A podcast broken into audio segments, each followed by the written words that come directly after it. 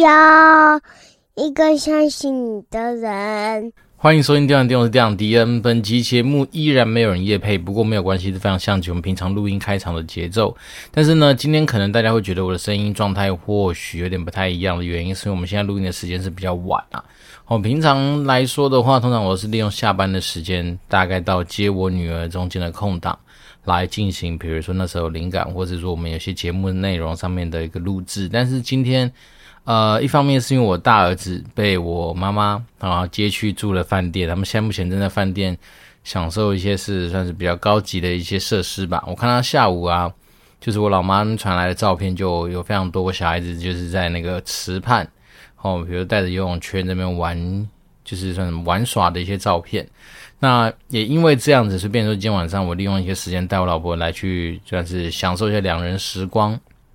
所以呢，这是把录音的时间稍微往后延了一下。所以但是说，呃，我自己有观察到，就是说，如果我今天在一个就是相对来说还有一点点维持那种上班状态的一个算是战斗力的情况之下，有时候录音来说，呃，可能活力各方面也许会比较好一点。那我自己之前的一些心得就是，如果我说我现在是那种像像现在是大概十点半左右。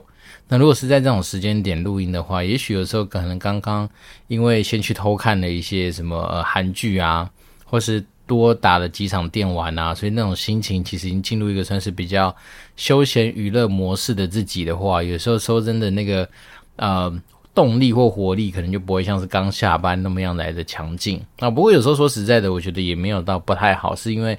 嗯。本来我们就是尽量去把我们自己生活之中的很多不同时间的自己给记录下来嘛，然后随便是说就是，嗯，持续的把我们就是我们维持我们自己在节目上面的设定哦，就是说并不是一个非常有压力，而且或是非常有呃一定什么样子的内容这样子的一个定位。当然，这东西绝对是跟很多人的观念是稍微有所抵触啊，因为像是有些。前辈们总是会给一些想法上面的一些支持，就是说，诶，我们其实应该往哪些方面去聚焦？那当我们聚焦久了之后，我们自然就可以在这个领域里面，可能可以，也许是那种，呃，十年磨一剑啊，或者说你可以跟大家知道说，哎，如果要介绍到什么电玩店的时候，那可以跟大家讲讲说，我们电玩店的主轴是什么东西？那自然你那个圈子的人可能就会比较有机会产生一些重效嘛。举例，比如说，如果我们今天都是。Focus 在投资理财，好，那也许我们走久了，我们自然就会让大家感觉到说，也许是股癌第二，或是说什么呃，股海冲浪手第三之类这样子的一个定位，啊，或者说如果我们今天把很多的的主题都放在所谓的创业啦，好，天使投资啦，或者说一些新创相关的一些事物上面，那讲久了之后呢，我们自然有机会吸引到就是。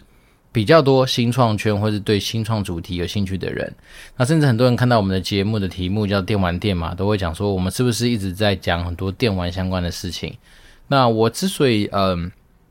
每次都没有办法正面去回答这些问题的一个大的原因，是因为我觉得如果说把我们今天的节目设定在非常特定的主题之下，首先呢，我觉得在做节目的压力，或或者我目前以我的实质收入得到的一些就是所谓的 CP 值。可能就不是那么样的划算，然后再来是说，有的时候我觉得，如果说，呃，在时间的分配上面，如果必须要去做非常多刻意的准备的话，那当然不是不行。那我只是说，来说，有的时候我觉得这种东西，有时候它就会显得特别的，嗯，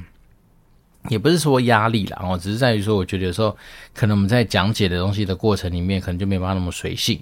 那像我自己的一个想法，就是，呃，我回想起来说，那时候刚开始做节目，确实。每一次有一些主题，我会花比较多的时间，可能是因为呃，一方面我觉得时空背景也有差啊，因为那时候刚开始录的时候，你就会觉得说，哎，雄心壮志啊，好像什么题目都可以信手拈来，很轻松的去发挥。但是后面，你看我们专业之间做两百一十几集了嘛，所以变成说，其实这种东西有的时候，我也蛮，你怎么讲呢？你要说是感谢自己嘛？也是啊，就是说，有时候你真的也不知道说你到底那些灵感到底从哪里来的。所以呢，我又不希望说我今天的节目太沦为是说都是去找好最近有什么新闻，然后针对新闻的状况去做这些更新，因为这样子好像似乎又让我们节目的一些每一集的独特性就好像没办法独立去看待它啊，所以变成说，也许真的也就是限制条件比较多或是也许真的是包袱稍微多一点，所以最后我干脆就选择回归到初衷吧。然后就是尽量把我们自己在那个所谓的嗯职场上啊，或是刚好最近生活上面所得到的一些可以跟大家分享的一些，不管是做事情的方式，或者是对很多事情思考的角度，来去做这样的分享。那一来是觉得是说有些事情很多时候他们的。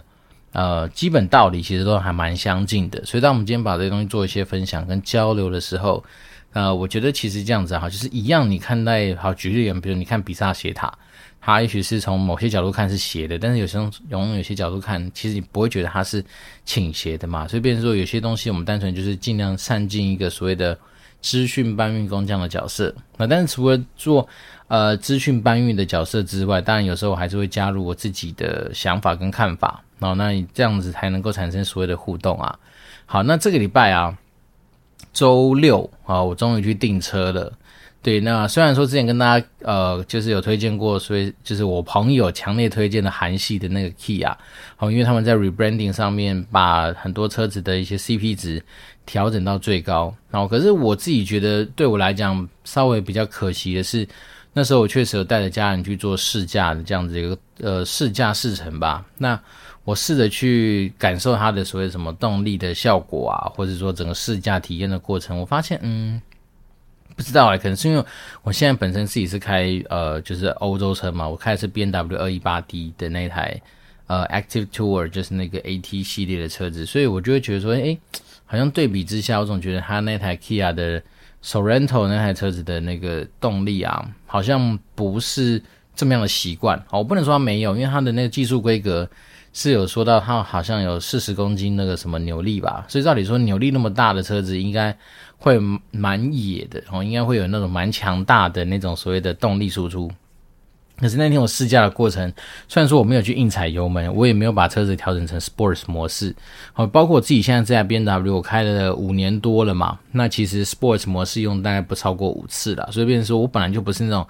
激烈操驾的那种赛车手选赛车手型的呃人，那我还是以家人的舒适度为主要的，就是驾车的这样子的体的设计。所以，便是说那天我开手人头的过程，我就觉得奇怪，为什么我只是轻轻踩它的油门，或是说很正常在市区这样开车，我就会觉得它的转速有时候拉的比较大声，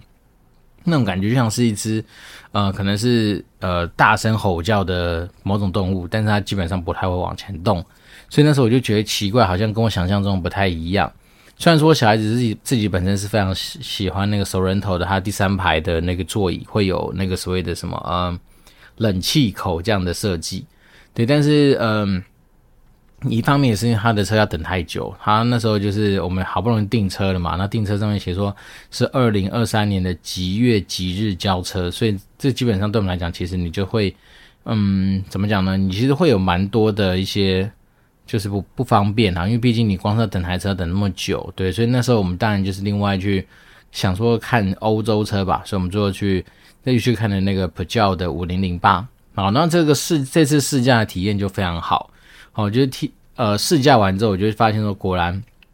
有人说好像 Peugeot 它的那个引擎似乎跟 BMW 某些系列的引擎是类似，还是用同一款吧，所以那种开起来的感觉，或者那种呃。熟悉度其实是还蛮高度重叠的。那当然是因为方面可能本来就不是激烈操驾的人，所以他的那些动力输出的表现，或是我在操驾上面的感觉，我就觉得其实蛮像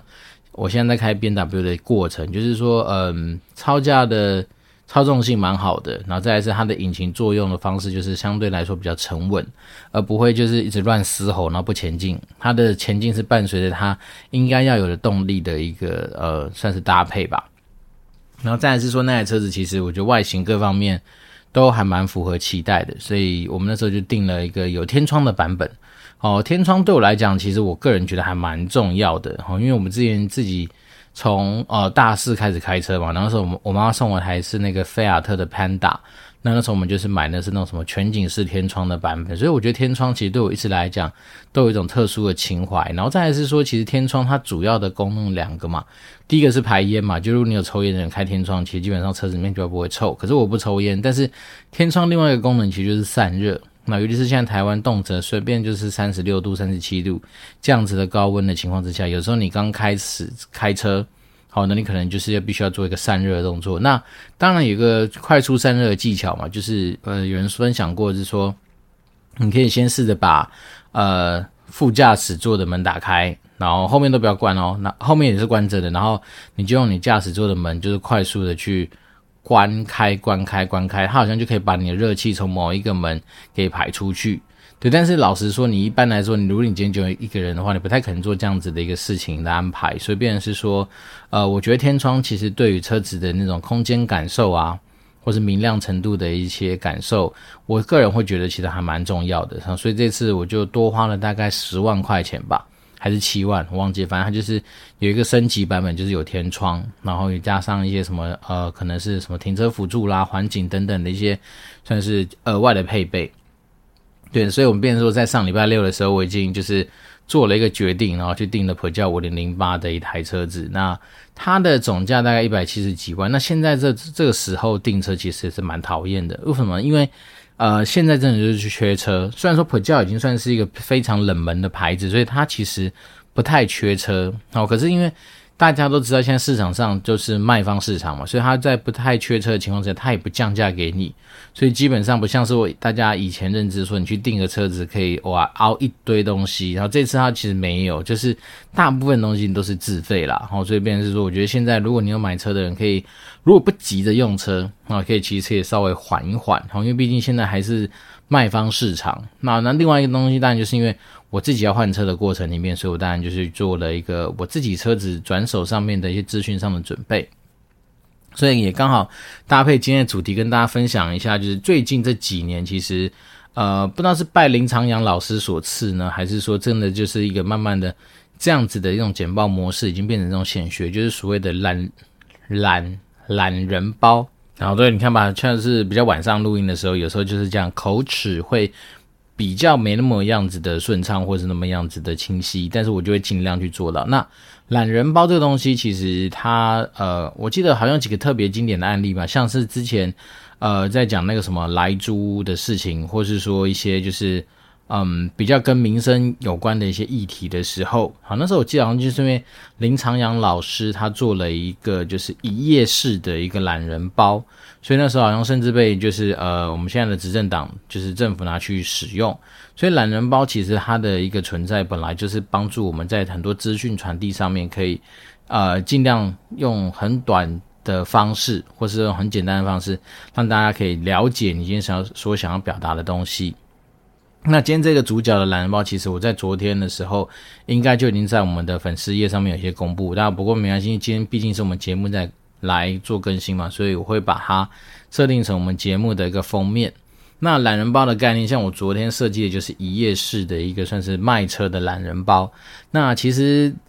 做法也没有那么复杂，也没那么困难。然后简单来说，就是把我自己想把我这台车子的一些优点，或是它的故事。就把它整理出来，然后那只是说，也许有些人，好，比如说我们去看那七骑士镇，好，其实这边也可以跟大家推荐一下，如果说，呃，不管你有没有买车的需要，你就可以看一下那个七骑士镇，就是呃台中市七骑吧，反正七骑士镇有个卖车的中古车商，那他的每一篇文章都写得很怎么讲，非常吸引人，而且甚至听说他有些创举，就是说。很多时候，他的文章写完的时候，大概下面的人就已经把车都订了。好，所以大家可以去参考一下他们那种就是针对每一台车子的写法，你就会知道说为什么他们能够那么样子的取得大家对他的信任，甚至是啊、甚至连车都不用看，好，可能对他就有一些一定的一些信任度，所以就可以很快的去跟他做一些下定的动作。但我自己的话，我就是那时候好像在自己跟朋友在聊天的过程里面，就透过。就是 LINE 的那个聊天嘛，我就把我自己的车子的车况就做了一些简单的编辑。那只是在周末的时候，就觉得说，诶，如果只是单纯的这样子的文字上面的叙述，好像少了一点点什么样子的生动活泼的感觉，所以我就利用周末的时候，就把我们那些哦本来落在聊天对话记录里面的关于车子的一些特点或者它的故事，我就把它做成一个懒人包。好，所以这边跟大家分享一下我懒人包怎么做的。那甚至大家以后回去的话，有机会可以去翻一下林长阳老师写的一本有关于什么懒人包教学的一本书。那我自己在做这个一页的懒人包的想法，我不能说我完全是一个非常乖的学生，都是一定去参考老师的做法。那我只是单纯觉得是说，好，我们第一个但求资讯的简单，好，也就是说，你透过一个九宫格的一些资讯，你就能够清楚知道说，迪恩现在在卖这台自己的车子的时候是有哪些故事在里面。然后第二个就当然就利用我们之前跟大家分享过说，你在做简报的时候，如果你今天不知道配色怎么去配，那你就是不妨去参考你今天的这个主角，好像我们假设就是要卖 B N W 汽车，所以那时候我在做这个简报的时候。诶，不是简报，就懒人包的时候，我就直接把一个 B N W 的 logo 放在正中心。好，那我一看就知道说啊，那我大概就颜色就很单纯，黑色、白色配浅蓝，这就是它的 logo 上面的配色。所以大家如果有机会看到我等下自分享的懒人包，就是维持在这几种颜色上面。好，那首先我当然中间就是先放我这台车子的主要车型，因为我觉得这是最重要的中心点嘛，毕竟就是这台车。但是我没有去选择放这台车的照片，好，原因是因为我相信，如果大家对于这些东西有兴趣，或者是对我自己的车况的一些描述有兴趣的话，自然你就会透过说呃，比如说联络敌人的方式啊，你就可以取得更多的补充的资料。所以这些东西就像我们前在跟大家说做简报的时候，有些。内容你不见得一定要在你在做 presentation 的时候把它给秀出来，你反而可以把它准备在所谓的附录里面。那今天对我来讲，像是车子的照片啊，车子很多的一些佐证的一些资讯啊，包括说我们先回原厂去保养的记录啊，我们之前有去延长保固买的一些保固书啊，或者是说呃轮胎的胎况啊等等等，这些东西对我来讲，它都属于呃。偏向于是附录层面的一些资讯，所以呢，我主要是先把我自己刚刚说的我的车型，好，我的品牌，我就放在正中间。那接下来我们就从左边开始往下走，好，因为大家都知道嘛，我们在看一张照片，尤其是投影片的过程里面，一定是从上到下，从左到右。所以呢，左上方的第一格，我就放上了，我觉得。大家一般在估所谓的中古车这件事情上面，最重要的不外乎就是年份跟里程。好，所以我就直接把年份跟里程呢，就放在我的最左上角。那为什么呢？因为我觉得这东西就是大家通常看到之后，就会有个定锚，我大概知道说哦。你的车况是怎么样？那这边当然也可以跟大家额外分享一个有关于中古车，我自己去查啦，因为我最近当然自己在卖车嘛，所以你总是也要知道说市场上的行情价。那大家对于中古车的折价的方式当然是百百种哦，不过大致上可以分成几种，一种就是说你可能是用那种所谓的大概每年多少 percent 的折旧方式去计算。好，举例人，比如说通常第一年大概就是先折十五 percent。好，所以这句话也是真的，就是很多人说新车一落地就先打个几折，这件事情是很合理的。那我自己爬了几个文章里面也都是讲到这样的故事，就是说你通常来说第一年车你就把它当成打八五折来去计算，然后接下来第二年、第三年，大概二到六年左右的车子，大概就是每年大概就是也许是七八 percent 或是呃大概七到十 percent 这样子的一个区间在往下折旧。好，所以便是说，你通常像我们自己的车子，假设是五年左右，甚至五年多一点的话，大概就是那时候你的新车价大概打一半吧，大概一半。但我们那时候新车这台车子大概一百七十多万，所以一半来说，照理说应该合理价格应该可以卖到八十几万。好，所以你大概心中就有这一把尺。那当然有了这个呃所谓的年份啊去计算之外，那当然还搭配里程嘛。那里程这件事情。大致上，在做中古车的一个估算，通常来说比较健康的一个算是正常用车的习惯，就是一年一点五万公里。好，所以大家有时候就会觉得说，诶，到底我的里程数怎么样才算是合理？那你就把它装成是一年大概一点五万公里。那很多人说，如果说车况比较好的情况之下，大概就抓一万左右，甚至一万以下。那当然就是属于那种比较少。用车子的一些呃族群，嗯，举例而言，比如有些是那种所谓的家里好几台车啊，买了之后不去开的啊，那那当然里程数就少。那为什么里程数会影响到车价呢？因为里程数越高，代表有一些可能因为里程而产生的一些耗材，它有可能就会因此而增加后面接手人他在做使用上面的一些成本。好，所以我自己的车现在，当然我一方面边聊边讲，就是把我自己的车子的一些状况跟大家做一些分享。那我自己的车子其实开了五年，大概就七万六千公里左右，所以大概就是刚刚说的一年就是一点五万公里这样子的一个蛮漂亮的数字。好，然后接下来呢，我想说，哎，第二个就是它的右边，大家应该很 care 是说，那你这台车子的保护情形，或是说你的保养的状况，那我当然就直接很大方的去秀出说，我们这台车全部都是在。原厂进行保养的，那这方面也是跟现在车子其实他们的整个政策设计都很有关系。然后大家每次看到说，哦，几年保固啊，几年保固那种东西，其实某方来说也是车厂想跟你去收保护费的一个作为啦。为什么？因为你假设比方说，好，假设四年十二万公里好了，如果他在这保固范围里面，他一定要求你说，在保养的过程你都要回原厂的保修厂去做保养。那这些事情当然就是一个。怎么讲呢？他也是变相的要去做你那种什么后勤维修的一些费用，所以呢，我当时候其实这五年也缴了不少保护费给原厂。然后当然原厂很多人都说啊，你去外面可以吃一些冰淇淋啊，吃个便当啊，然后叫一些什么小小点心之类。但是我觉得怎么样算，你还是比外厂贵很多。那我自己当然就是，反正毕竟你人生也没几次开这种进口车的机会嘛，齁，所以当然那时候我就是选择都是回原厂。然后那在第三个就往右边再走，那我就会觉得是说好，延续我们刚刚讲所谓保养这件事情，讲完之后大家一定很 care 说，那你最近的保养是什么时候？好，那当然一方面是我这个月五号才刚完成保养嘛，所以而且我那时候还做了一个什么，嗯。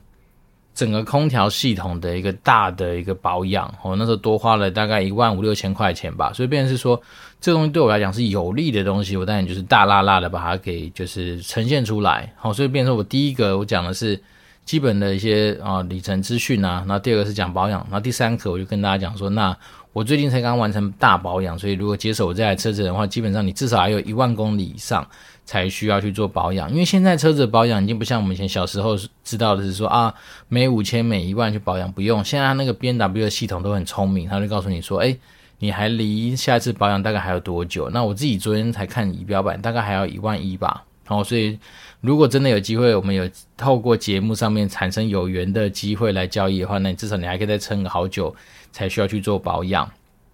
那讲完很多基本资讯之后，我觉得第二个部分，我们当然就会讲讲说，诶，帮助这台车子可以加分，或者说真实的情况。所以呢，在左边那一个，我就把当时候可能因为买车而产生的一些，像是什么，呃，它有我那时候我跟原厂凹到那个什么高音喇叭吧，就是什么 Harman Kardon 的那种，就是 H N K 的那种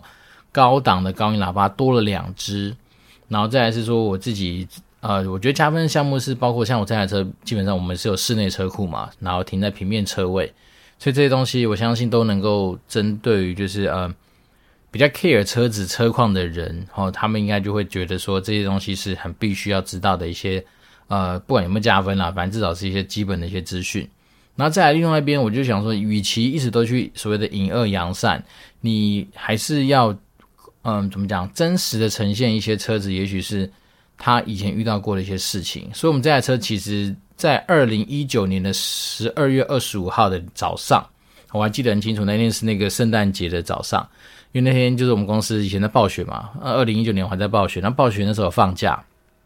然后那天又可以送小孩子去保姆家，所以变成说，诶，我真的是有额外赚到一天的那种呃开心的心情，可是那时候就。也不知道是因为太兴奋还是干嘛，我出我们家保姆家的那个地下室的墙壁，因为他们家地下室的车子车道其实很小，然后是那种就是弯来弯去的，然后那时候可能一个角度真的没算好，我的那个后后右方的那个就是后排的那个门，它就去撞到那个墙壁的墙角。那说真的，它只是一个擦伤啦，只是说那时候也真的是年少无知，而且我记得刚刚前呃之前的集数有讲过。那时候就是因为呃原厂的业务跟我说，其实我们可以去做一个出险的动作。那出险的情况之下，就不用去花额外的，比如说外厂的一些维修费用。因为那时候我已经找好了板烤厂哦，要帮我弄。但是那时候其实我们家业务叫我出险，然后出完险之后呢，我的车子就整个车门就被换掉。那一旦车门被换掉，这东西只要去中古车商那边就是被嫌东嫌西。所以我觉得说，与其去隐恶扬善嘛，好，等到我们的比如说亲朋好友，或是说真的对于这台车有缘的人，然后拿着所谓的手电筒啊，那边看什么螺丝啊，看什么板件，就发现说，哎，你这是换过门等等的才问我，不如就一开始把我这边的一些资讯诚实的告诉大家。那甚至因为那时候就都回原厂换嘛，所以原厂的门、原厂的零件、原厂的师傅、原厂的工法。对，那些东西也感谢他们现在原厂非常详尽的一些记录吧，所以变数都是有些电子记录可以去查。那另外是我那时候也有把那时候发生怎么讲擦撞墙壁那样子的一些伤痕的照片都留下来。老实说，其实那个东西真的不是很严重，因为气囊也没爆。什么都没有，它单纯就是个门擦撞，只是说对原厂而言，好，如果说你今天能够跟保险公司拗，他们一定会认真的去把你本来假设只要是举例啊两三万的一个维修费用的东西，他可能弄到一个八九万，我记得那时候出险出了九万多还是十万吧，反正就是一个你平常人不太可能去花到的一个维修的费用，可是因为他知道我今天是利用。然后出险这样子的一个算是呃，你不能说福利，因为毕竟讲很多的保险费，那他当然就是呃努力跟保险公司去熬吧。所以有这样子的一个过去，算是呃对我这台车来说，我觉得车架上面一定会受伤的。但是对于整个行车的安全，好，甚至说如果你去把它想象成就是说你得到一个算是原厂新的一些零件的话，那它绝对是一个算是小加分的项目。所以一方面也是因为我自己是觉得说，我们本来就是很照顾我们自己那台车子嘛，所以变成说我觉得这东西没什么好去隐藏跟避讳的。好，那当然最后就是在最下面一排，就是可能稍微跟大家聊一下说，诶，最近还有没有什么其他额外的，好可以帮忙加分的一些项目？那包括轮胎的一些状况啊，那包括当时候入手的一些就是车子的状况。那最后最后，其实我搭配了一个小块的一个格子。其实我觉得这格子其实某方来说，有时候是帮助大家更能够去做一个算是所谓的定价定锚或参考的一个蛮重要的一个资讯。也就是说，这台车其实新车的资讯我把它列出来，那包括说我去查了一下，以同样子的年份，好，那在那个什么，嗯，原厂认证中古车，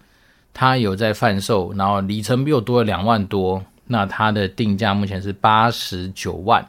那甚至另外我去查了一下说，那假设如果今天这样是报给网友，只是想说报个也许七十多的话，那七十多万可以找到什么样的车况呢？就是比我们这台车在老两岁，哦，可能是二零一五年左右的车子，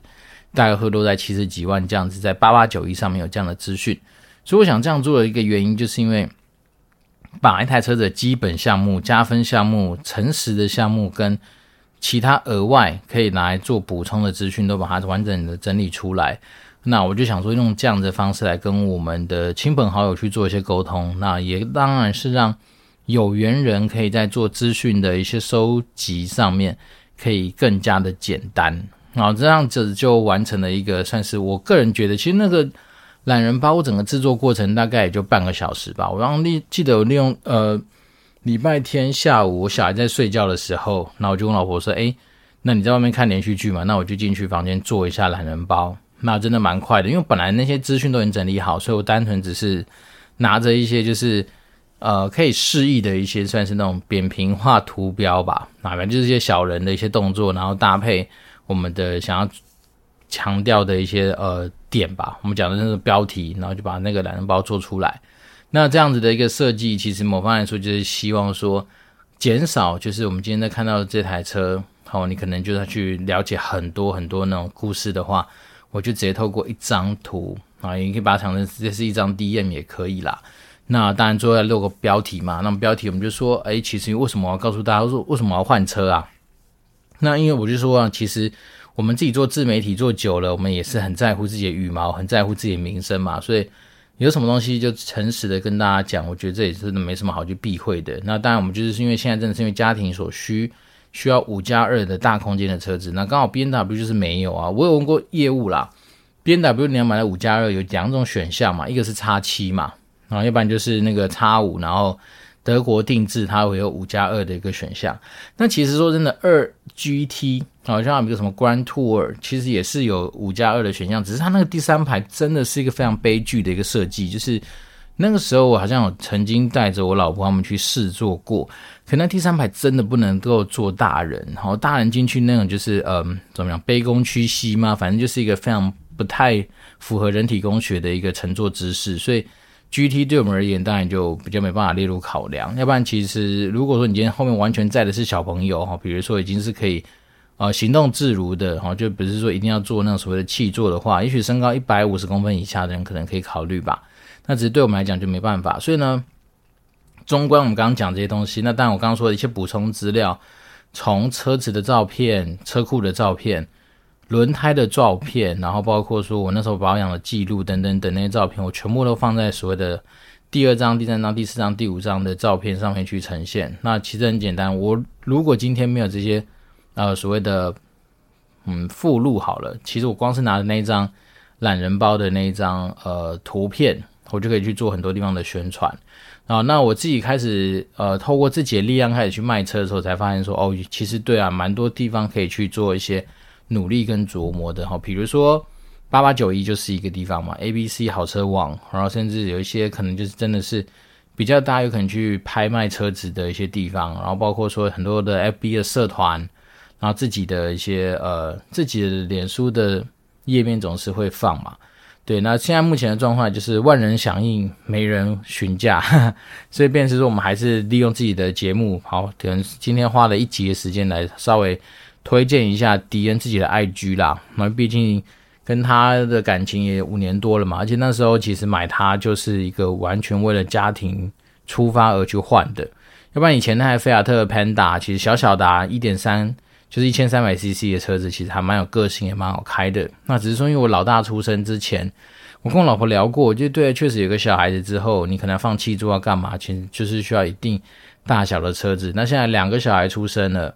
那包括说自己可能有时候会很多时候跟自己的家岳父岳母啊，还有他们姐姐一起出去玩。那我们这里算一算，夯不啷当，真的就是刚好七个人，所以才会有今天。就在今年这个时候展开，就是想要换成就是五加二七人座这样子的一个车子的一个需要。那当然自己卖车的过程，我相信呃我还没有认真的开始找中古车商啦，所以我也不知道说到底之后遇到什么样被唧唧歪歪的事情。对，那如果是有的话，我们再把它整理起来分享给大家。那只是现在我自己就是先从自己的资讯上面去做着手，先把它整理成一个所谓的一页式的懒人包。来推荐给我们自己的亲朋好友。那如果说大家真的是假设你对于比如说然后、买到一台迪恩自己细心照顾，而且我真的不是一个是呃喜欢激烈操价的人。那如果你对这样子的一个标的有兴趣的话，当然还是可以透过任何的比如私讯的方式，我们可以来做一些讨论。那不管是你想要照片看车，好线上看车，或是你真的想要来汐止这个地方跟大家约一下的话，那我当然都是。很欢迎啦。那另外最后可以跟大家提醒一下是，这个东西算是限时特卖啊，因为我大概抓可能九月多，我应该就会去签车。那一旦签了车之后，我就不可能就是一直帮这台车准备车库或停车的地方，所以大概就是九月多啊，也许这么自己慢慢看，然后可能卖到九月多，也许九月中吧，我不知道，反正我要找个黄道吉日去领牌去签车。那在在那之前，我就要。做个决定，要么是卖给亲朋好友，然后我们就刚刚说的维持七十几万这样子的一个区间卖给自己的亲朋好友。一方面你可以不用买到像是就是嗯、怎么讲八九十万这么贵的一个算是市场价，好，但是你也可以就是享受到蛮多的一些红利。那当然，如果最后最悲催的状况是，要么就是。真的就是被中古车商收走。中古车商，我猜啦，我自己猜，也许他们可能开价会开在六十上下，或是六十多。哦，这所以我觉得到时候如果说越接近后面，假设真的是发现说，哎，好像有中古车商开个六十五、六十六、六十七、六十八等等等，也许在那个范围里面，也许都有可能会考虑，就是就把它卖掉，说不定。哦，对，所以便是说，接下来会怎么发展，我也说不太上。好，但如果说假设今天我们的。呃，网友们真的比较有经验啊，比如刚对我们讲的这些内容，或是这台车子的车况有一个概念的话，你应该会知道说，我们卖个七十多，或是好讲真的，如果真的有缘，价格好谈啊，那我们大家可以来聊一聊，比如说哦，不要让我吃亏太多哦，但是我也不会让你说绝对是。呃，怎么讲？你不会买到吃亏的是一定的，因为毕竟我们绝对是比就是你在坊间看到的条件都来得好。那甚至也许可以挑战看看嘛，我们看能不能喊说就是同样车况、同样里程、同样年份的最低价，也许可以吧？我不知道，反正我们到时候可以来聊一聊。所以我们单纯就是佛系卖车啊，但是限时特卖，那买到真的应该就算是我觉得会蛮划算的啦。那毕竟我们是拿出真心诚意来做这这些资讯上面的准备，那我也都不怕大家可以去做一些原厂上面的一些资料上面的一些调取啊，因为毕竟我们全部都在台北的滨江保养厂保养的，这几年都是。那当时也是跟什么范德总代理去买的一手车嘛，所以基本上所有资料都调得到。那当然不可能去调什么里程，没没什么好意思调的，因为我们就是这样用车。所以呢，把握这样的机会，透过一个懒人包的一个自助的介绍，也稍微跟大家推荐一下我自己的爱车。那我也期待是真的是喜欢车子的人可以好好的延续它的一个使用啊，因为毕竟我们对这台车子其实有些感情啊，像我的小孩子到现在都。还蛮舍不得要把它卖掉，因为我们它那也是算是银色偏金色，所以我们都每次叫阿金阿金。对，那我小孩子每次都说他很喜欢阿金，他们舍不得卖它，所以我才说，如果说啊、假设你今天真的是一个嗯想跨境 B N W 这样的一个领域的一个算是爱呃爱车主的话，那当然我们都可以针对比如价格啦，或者说后续怎么样来就是配合交易的方式做很多的讨论。对，那今天这一集没有新的听众留言嘛，所以而且时间有点晚，快接近十一点了，所以我们就不要耽误大家太多的时间。那如果真的是对于这台车子，或者对于未来，然后你可能在制作懒人包这种东西上面有一些想要交流的东西的话，都欢迎私讯跟我联系。那我这边是电话电，我是电养迪，我们就祝福大家一个愉快的一周，拜拜。